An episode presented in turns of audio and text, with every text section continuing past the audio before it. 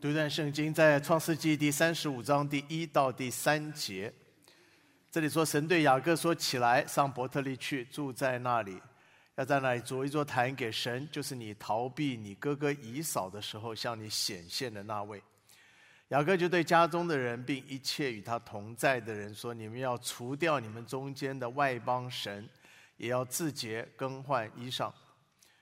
我们要起来，上伯特利去。”在那里，我要筑一座坛给神，就是在我遭难的日子应允我的祷告，在我行的路上保佑我的那位。我们就读到这里。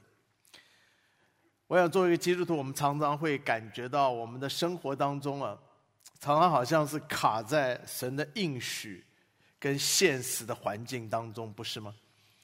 一方面感觉神的应许是这样真实可靠，带给我们心中无比的盼望。但另一方面，常常看到现实的环境仍然是这么艰难，也让我们的心落入灰心失望当中。怎么样能够在一种现实的环境当中抓住神的应许，来经历神的得胜呢？我们看见祷告就是我们基督徒生活得胜的关键。借着祷告，我们可以明白神的心意；借着祷告，我们能够推开。黑暗的权势，借着祷告也能够释放属天的大能在我们中间。那今天这段圣经当中，我们就看见雅各在这个时刻正处在一个危机的时刻。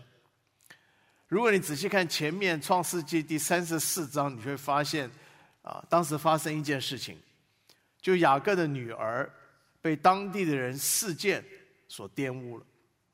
雅各的。儿子们听见这件事情，就非常的愤怒，想要报复，就用诡计呢，骗了这些事件人，而且呢，把事件所有的男人全部杀死。哇！这件事情传到附近的城镇里面，所有城镇人听都非常的愤怒，所以联合聚集在一起，就准备灭绝雅各这个家族。这真的是很大的危机时刻，啊，在这个时刻，不但雅各面对是家庭里面的问题，更是一个性命的一个危机。而就在这个时刻，神呼召他去做一件事，什么事呢？要去为神建一个祷告的祭坛。而当雅各按照神的吩咐去建这个祷告祭坛的时候，神不但带领他脱离了困境，而且他的至终得胜仇敌，经历了神迹。所以我们看见祷告的祭坛的确在我们生命当中是非常重要一件事情。所以今天早从几方面来思想这个祷告的祭坛。第一个，我们看见祭坛是从你的心开始。跟你们说，祭坛从你的心开始。很多时候，当我们一听到祭坛，我们第一个想到就是：哎，什么是祭坛呢？在哪里建这个祭坛？其实，祭坛既不在高山上，也不在教会里面。祭坛永远是从你的心开始。什么是祭坛？祭坛就是一个你的心来亲近神、来依靠神的地方。什么是祭坛？祭坛就是你在你生命当中，在你心里为神预备的一个地方，在这个地方当中，你可以来亲近神，可以来依靠神。所以我们看见，当雅各听见神吩咐他要设立祭坛的时候，第二节你看见他就吩咐他家里的人做两件事情。他对他们说：“你们要除掉你们中间的外邦神，也要自洁更换衣裳。”两件事情要做，第一件事情要除去偶像，跟你们说要除去偶像。也许说，哎，牧师，我家里没有偶像。我这里不是指你家里，OK？这是指你心里。也许你说，牧师，我心里也没有偶像。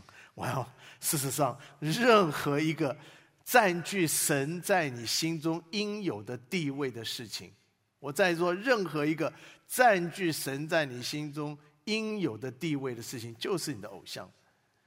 最简单的就是问你自己一个问题：请问有什么事情是叫你忧虑的？有什么事情是叫你恐惧的？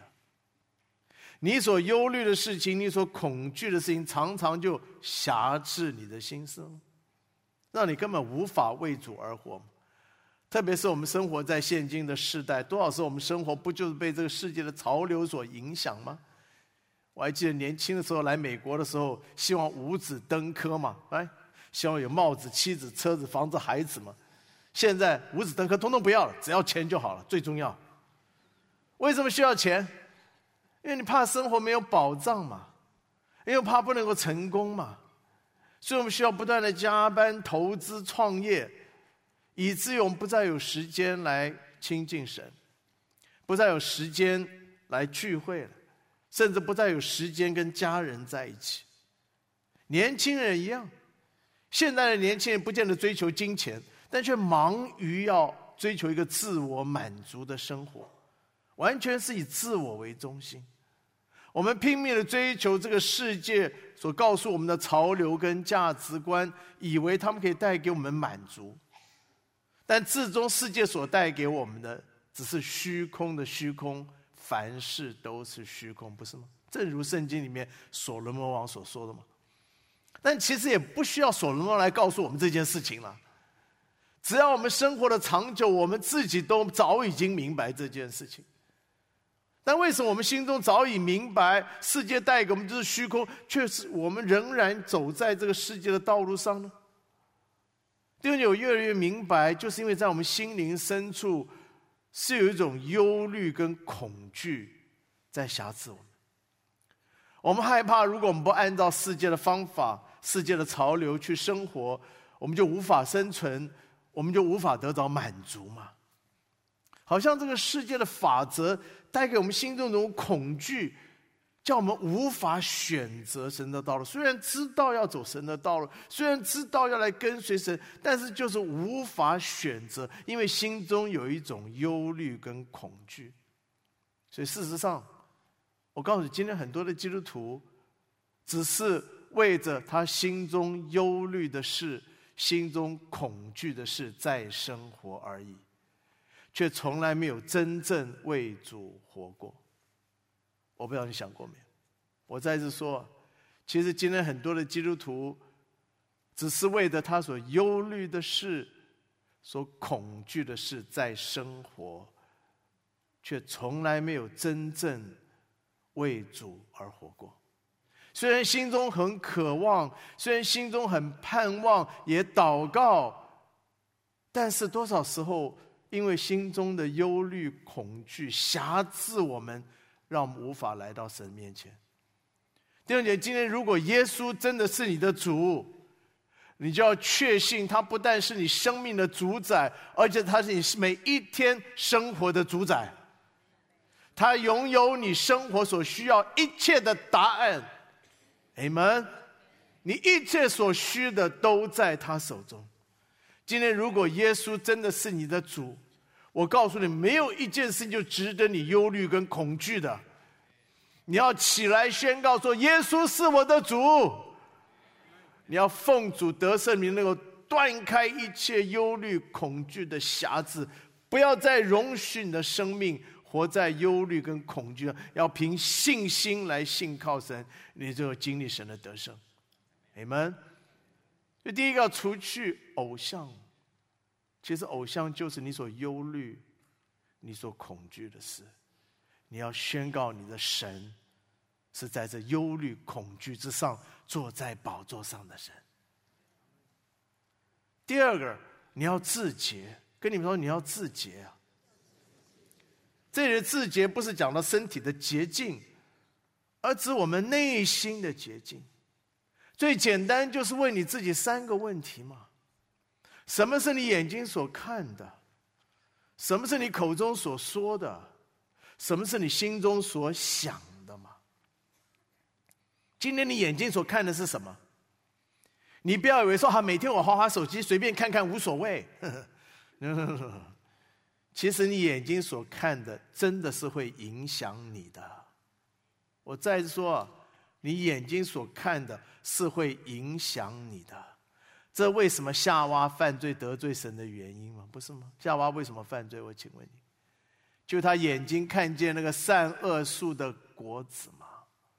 就被吸引啊，他的心就远离神了。夏娃的跌倒是从他眼睛所看的开始的，所以你不要以为随便看看，no no no，没有什么随便看看。今天你口中所说的是什么？是充满埋怨的话呢，还是充满感恩赞美的话语呢？圣经上说，大卫一天赞美神几次啊？七次。想想看，一个人一天赞美神七次，这是怎么样一个人呐？啊，会是怎么样一个人呢？他是会怎么样？充满喜乐的嘛，right？充满盼望的嘛，right？但反过来，如果是那种你是那种一天埋怨七次的人呢？那你生命一定充满苦涩嘛你们。今天你心中所想的是什么呢？有一句话说：“You are what you think。”你心中所想的，就会成为你生命的样式。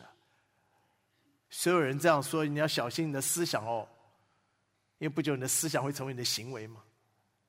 你要小心你的行为哦，因为不久会成为你的习惯嘛。你要小心你的习惯哦，因为不久它会成为你的品格。所以不要以为你可以随便想想，no no，No，我再说没什么随便想想。还记得大卫吗？大卫也是有一天随便想想，就犯了奸淫罪，啊，没有什么随便想想。所以你一定要小心啊，小心你眼睛所看的，你口中所说的，你心中所想的。若是有不讨神喜悦的地方，你要求主来洁净你啊，好让你能够全然为主而活。Amen。祭坛永远从你的心开始，这就是你的祭坛。第二，祭坛是个经历神的地方。跟你说，祭坛是个经历神的地方。创世纪三十五章第一节里面，你看见神对雅各说：“起来上伯特律，在那里建一座坛给神。”神在这个时刻。对雅各说：“要他去组一座坛。”我常常想，为什么在这个时刻？我相信，因为如果是在这个时刻之前，就算神吩咐雅各去足坛，这个雅各也不会有什么回应，因为在这个之前，雅各生活好的很，生活非常顺利，没什么需要祷告的。可是我们看见这个时刻不同了。这个时刻是一个危机的时刻，临到。哎，你要知道，雅各这个人是很会抓取的人，啊，他的名字意思就有抓取的意思在里面。雅各的一生都很会抓取，为自己抓取，不但是出生的时候是抓着他哥哥脚跟生出来的，你看，这是抓的脚跟出来的，而且他一生啊，就靠他自己力量要抓取他所要的东西。你还记得他靠自己力量骗取了他父亲本来要给他哥哥这个姨嫂长子的祝福，他把他骗过来了。他靠自己力量抓取他舅父家的羊群呐，一个个羊群都把他抓过来。可当他来到这个时刻危机的时刻，他就发现他绞尽脑汁想尽办法找不到任何出路。这就好像当年他在亚伯渡口。与神摔跤的过程一样，一开始他想靠自己力量，想要来征战，想要来得胜。可是后来，当神的使者摸了他大腿，哇，他就瘸了，他就不能再依靠他自己，他必须学习来依靠神一样。弟兄姐妹，危机的时刻，常常是神呼召我们要来做祷告祭坛的时刻。我再一次说，危机的时刻。常常就是神呼召我们，要来建立祷告祭坛的时刻。因为环境好的时候，我们只是习惯了依靠自己嘛。这环境般的艰难的时候，我们才会回转到神的面前。因为除了神以外，我们别无依靠嘛，不是吗？George Otis Jr.，他是个专门研究神转化社区大能的一个学者。有一次，他写个调查报告，他调查了每一个神用大能转化的社区，他都发现，在这社区里面的人都有个共同的心态，那就是他们向神一个有个呼求：主啊，我们需要你。求你来在我们生命当中来做主，求你在我们社区当中来做主。第二年，我就越来越看见神的祭坛跟神的工作是不可分的了。在神工作的地方，必定先有神的祭坛被设立起来。Amen。如果我们渴望来经历神，我们渴望看见神在我们中间的工作。我们就要到神面前来设立神祷告的祭坛。这就好像以利亚的时代，你还记得当以当时以色列处在一个干旱的情况，到处都是饥荒。当时的皇后耶喜别侍奉巴利，就要迫害神的先知。所以我们看见当时他们的先知们处在一个危机的情况，就好像今天的世代一样。而就在那个时刻，以利亚遭拒了以色列百姓，要来与巴利的先知征战。你还记得以利亚当时所做的第一件事情是什么？列王记上十八章三十节，我们一同来念来。以利亚对众民说：“你们到我这里来。”众民就到他那里，他便什么？重修已经毁坏耶和华的坛。啊，每次我读到这里。我都觉得神再一次提醒我们，重修。可能是我们荒废了，不是不知道祷告的重要，荒废了。而这个时候是需要有重修祭坛的时刻，在危机的时刻，以利亚第一件事情所做的，就重修耶和华的祭坛。弟兄姐，今天当你处在危机当中的时候，第一件事情有需要做的，不是急于的去解决问题。跟你们说，不是急着去解决问题。第一件事情，重新修造耶和华的祭坛，重新建立那祷告的祭坛。你们，而当以利亚在那个祷告的祭坛大声呼求的时候。圣经当中，他一开始呼求，神就在祭坛上开始工作，神降下火来啊，显明他的同在跟大能。哈利路亚！弟兄姐，今天如果你渴望神的工作，你渴望神在哪里工作，你就要在那里为神设立祷告的祭坛。祭坛是你在生命当中经历神的地方。祭坛是你在患难当中得神拯救的地方，祭坛也是你在软弱当中蒙神帮助的地方。你们，第三，祭坛是一个打开属灵天空的地方。跟你们说，祭坛是打开属灵天空的地方。你知道，当神呼召雅各要去建祷告祭坛的时候，很有意思。神特别指明雅各要到一个地方去，很清楚的，神对他说：“你要到伯特利去。”哎，为什么去伯特利？因为伯特利是亚伯拉罕曾经在那里建立祭坛的地方。创世纪十二章第八节，这里讲到亚伯拉罕从那里又迁到伯特利东边的山支搭帐篷，西边是伯特利，东边是爱，他在那里又为耶和华筑了一座坛，求告耶和华的名。伯特利是亚伯拉罕曾经在那里筑坛求告耶和华的名的地方。但我告诉你，伯特利也是后来雅各遇见神的地方，很有意思。创世纪二十八章十六、十七节。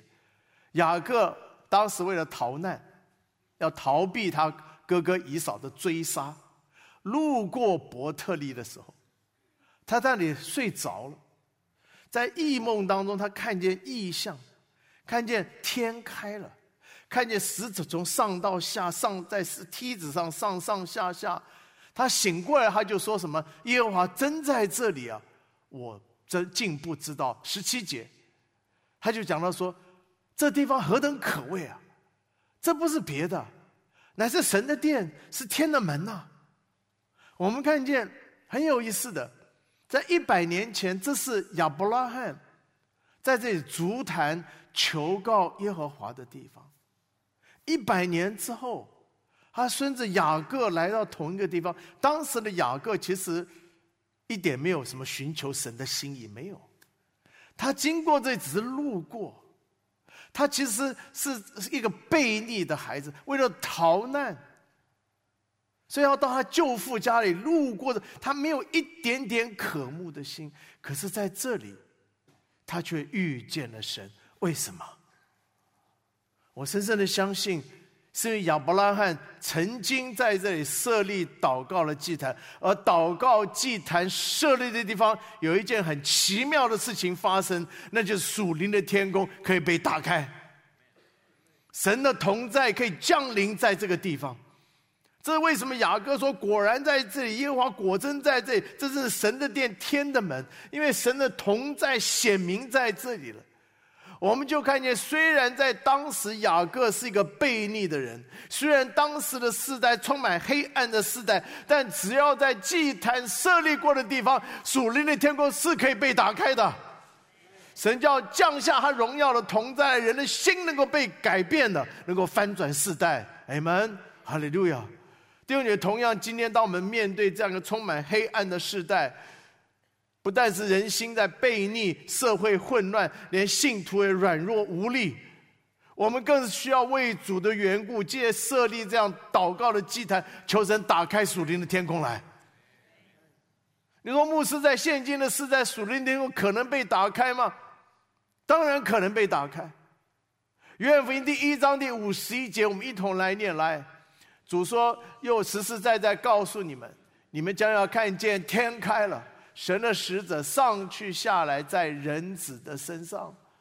主耶稣在这讲的很清楚，我实实在在告诉你一件事情：什么叫实实在在？实实在在就是实实在在。耶稣就是确，我说确实的告诉你，确实的告诉你，一定会发生的一件事情，就是你们要看见天开了。哦，弟兄姐妹，每一次我读这个圣经的时候，我心中就是。被这个这个神的应许真的是抓住，我心想：主啊，若是你确这么确切的告诉我们，我们要看见天开了，难道我们不就是应该抓住你的应许，向你来呼救，说，我们要看见天开了吗？弟兄姐妹，如果祭坛的设立地方可以打开属灵的天空的话，那我告诉你，我们今天就应该迫切的为我们个人、为我们的家庭、为我们的教会来祷告。我在说，如果祭坛设立地方可以打开属灵的天空，我告诉你，今天如果你明白这件事情，你怎能够不祷告呢？不为你的生命祷告，不为你的家庭祷告，不为你的你你的这个教会来祷告呢？哦，无论你觉得你现在环光景多么的无助难困难，但你知道，当你在祷告的时候，属灵的天空是会被打开的。哦，我们看见不但为我们家庭来祷告，为教会来，更是为我们所处的土地、为我们的社区、国家来祷告。这为什么今天下午我们会有这样一个美国回归真神的祷告大会？就是要联合众教会在一起聚集在一起祷告，为我们所居住的土地来祷告嘛？设立祷告的祭坛，让神的同在跟大能能够彰显出来。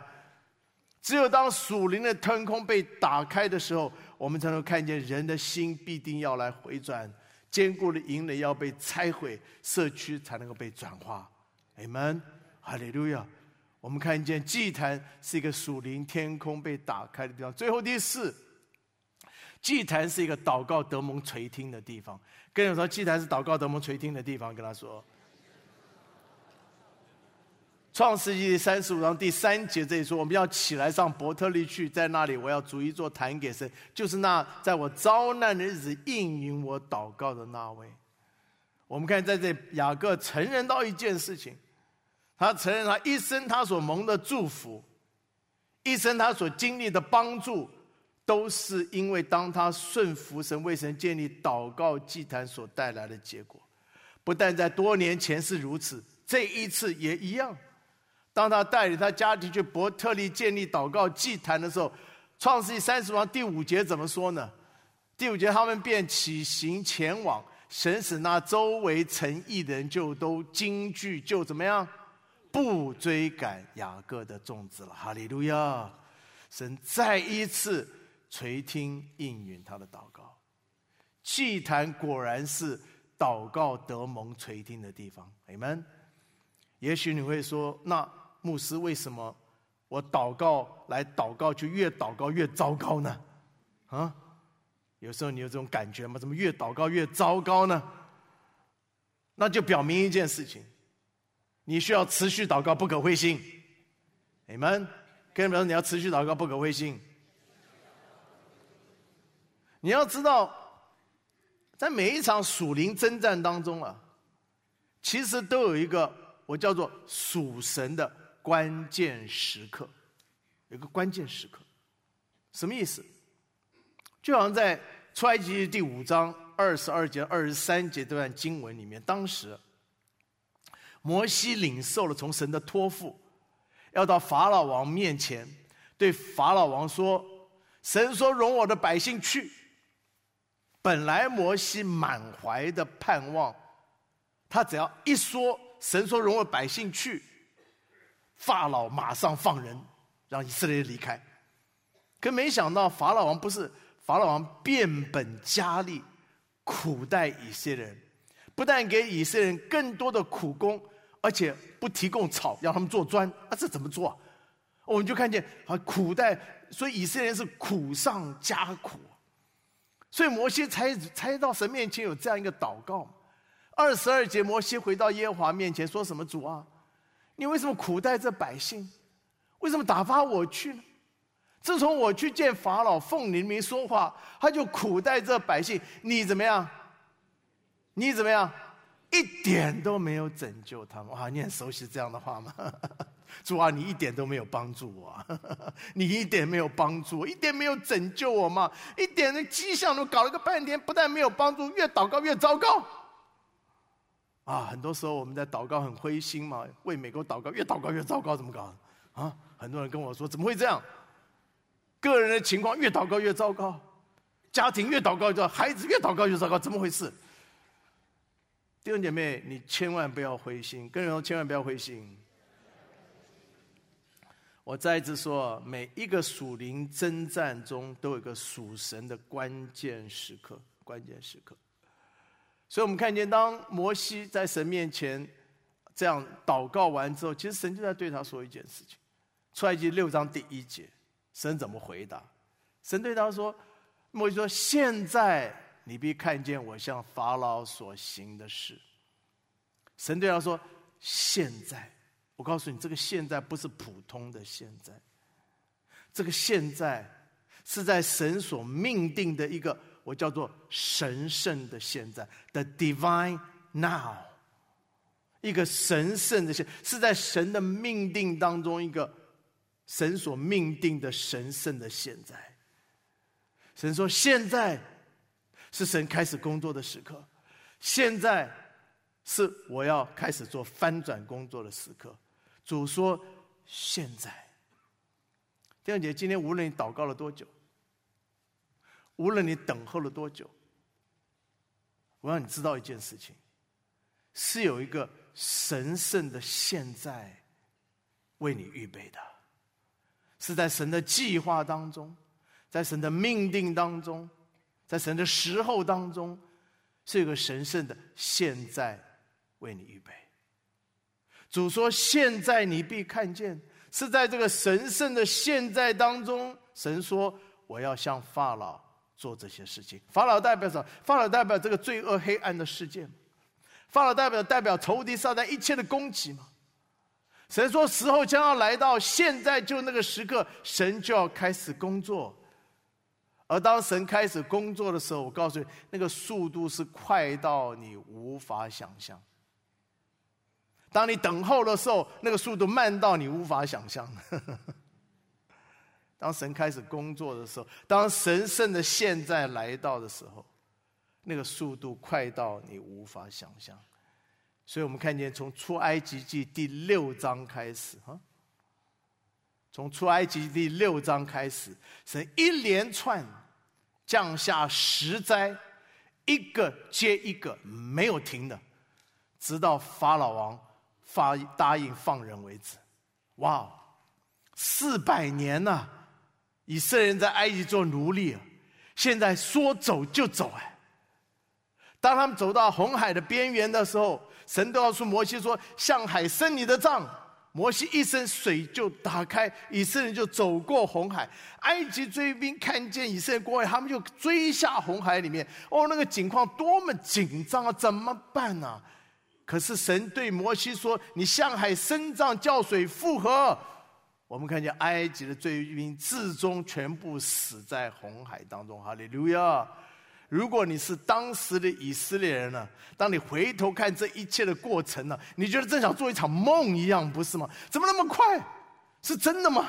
我们四百年这个在那做奴隶，根本天天梦想梦想，怎么现在忽然间这么快就发生了？这么快我们就过红海，现在过来了，神拯救我们了。其实这是这是真的吗？这这这不是梦啊！这是神神圣的时刻来到了。当神神圣的时刻来到，就神开始工作的时刻，也是神带来翻转的时刻。你们，所以出埃及十四章三十一节，你就看在这以色列人看见耶和华向埃及人所行的大事成就了，就敬畏耶和华，就信服他的仆人摩西。哈利路亚！弟兄姐，让我在座，今天无论你祷告了多久，无论你等候了多久，你要记得。是一个神圣的现在，是为你预备的。当神圣的现在来到的时候，神要推开黑暗的权势，打开属灵的天空，降下属天的能力来，来翻转我们的生命，翻转我们的家庭，翻转我们的环境。所以求主帮助我们，要持续祷告，不可灰心。你们再次跟你帮助，说，持续祷告，不可灰心。跟他说。第二点，越是在危机的时刻，越是神要呼召我们要起来祷告的时刻。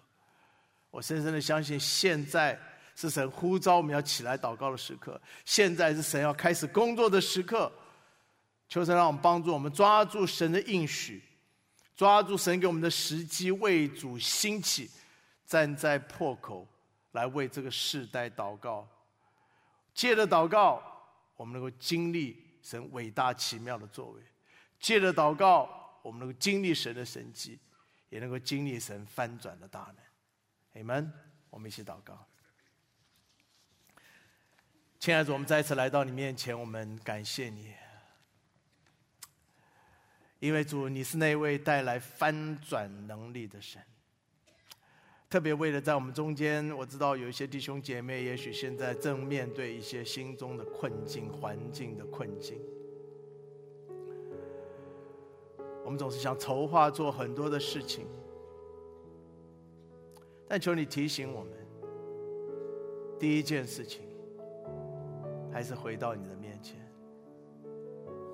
从我们的心开始，祭坛永远从我们的心开始。让我们心来转向你，让我们在心中为你预备一个地方，让我们来亲近你。第一件事情，也是最重要一件事情，就是来到你的面前，再次开我们的眼睛，看见你祷告给我们带来何等样的权柄啊！借着祷告。我打开那属灵的天空，不但在我们环境带来翻转的能力，我们看见在亚伯拉罕的身上能够翻转他家庭的一个能力。自从雅各是在他设立祷告祭坛的地方回转归向你，我们感谢你主。今天再一次，让我们持续祷告，不灰心，因为知道你是那位垂听并且应允我们祷告的神。我们将荣耀归给你，感谢祷告奉耶稣得胜的名祈求。阿门！一同起立唱这首回应诗歌。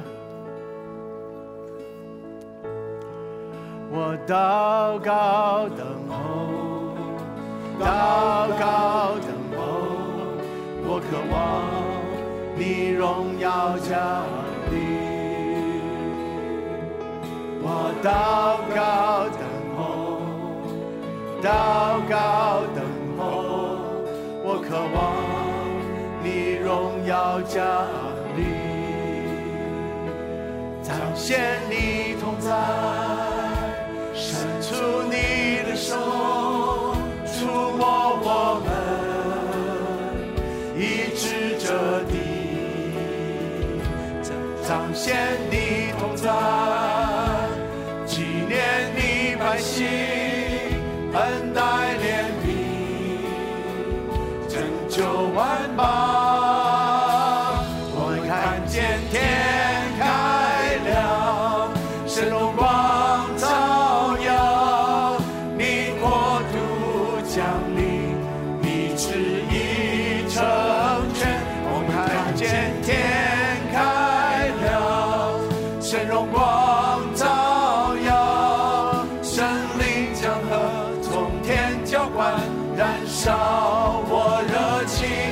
为耶稣，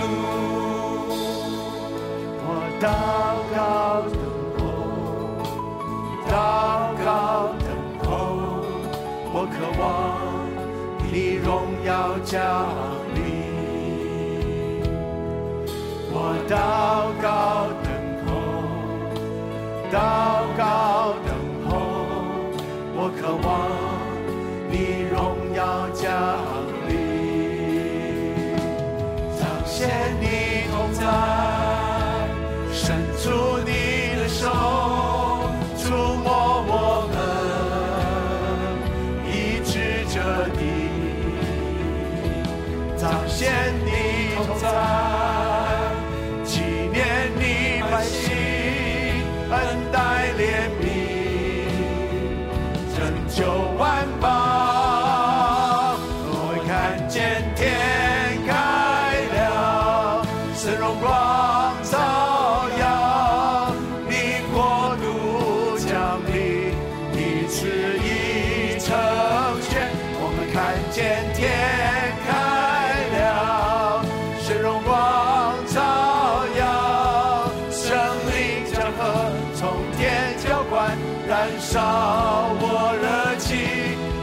耶稣圣灵火，圣灵火燃烧，是的主，炼净我的生命，最终的释放，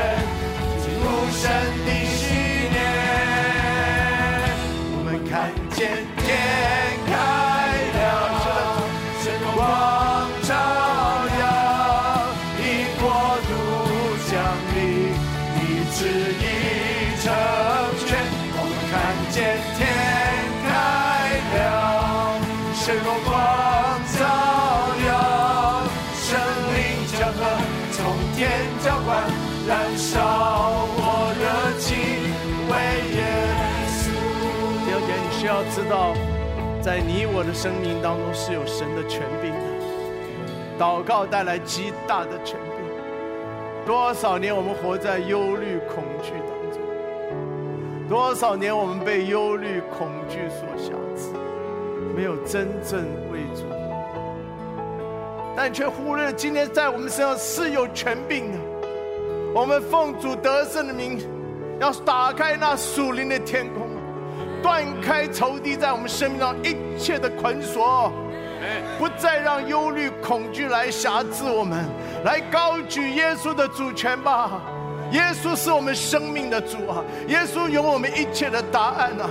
如果耶稣是主，没有一切事情可以叫我们忧虑跟恐惧的。哈利路亚！哦，让我们来到神的面前，真的。第一件事情，回到神的面前，建立那祷告就，从我们的心开始来依靠他吧，来仰望他吧，来祷告。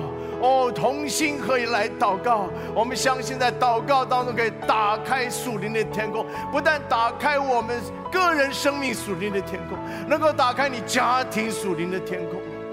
我每次想到雅各怎么在亚伯拉罕设立祭坛的地方回转归向神，我就告诉你，在我们中间每一位父母，你不要放弃为你儿女祷告。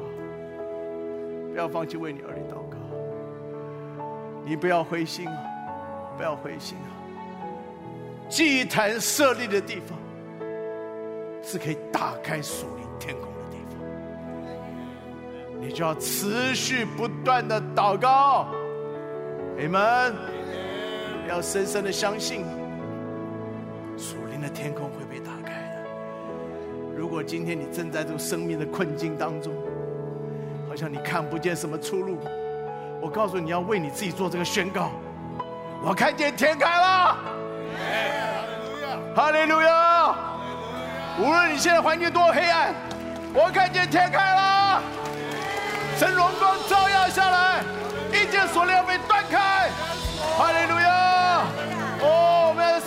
持续祷告，祷告，祷告。我们看见神有个神圣的时刻要来到，神圣的现在要降临的。持续祷告，不可灰心。跟你们要说，持续祷，不可灰心。哈利路亚！我们看见天开了，神荣光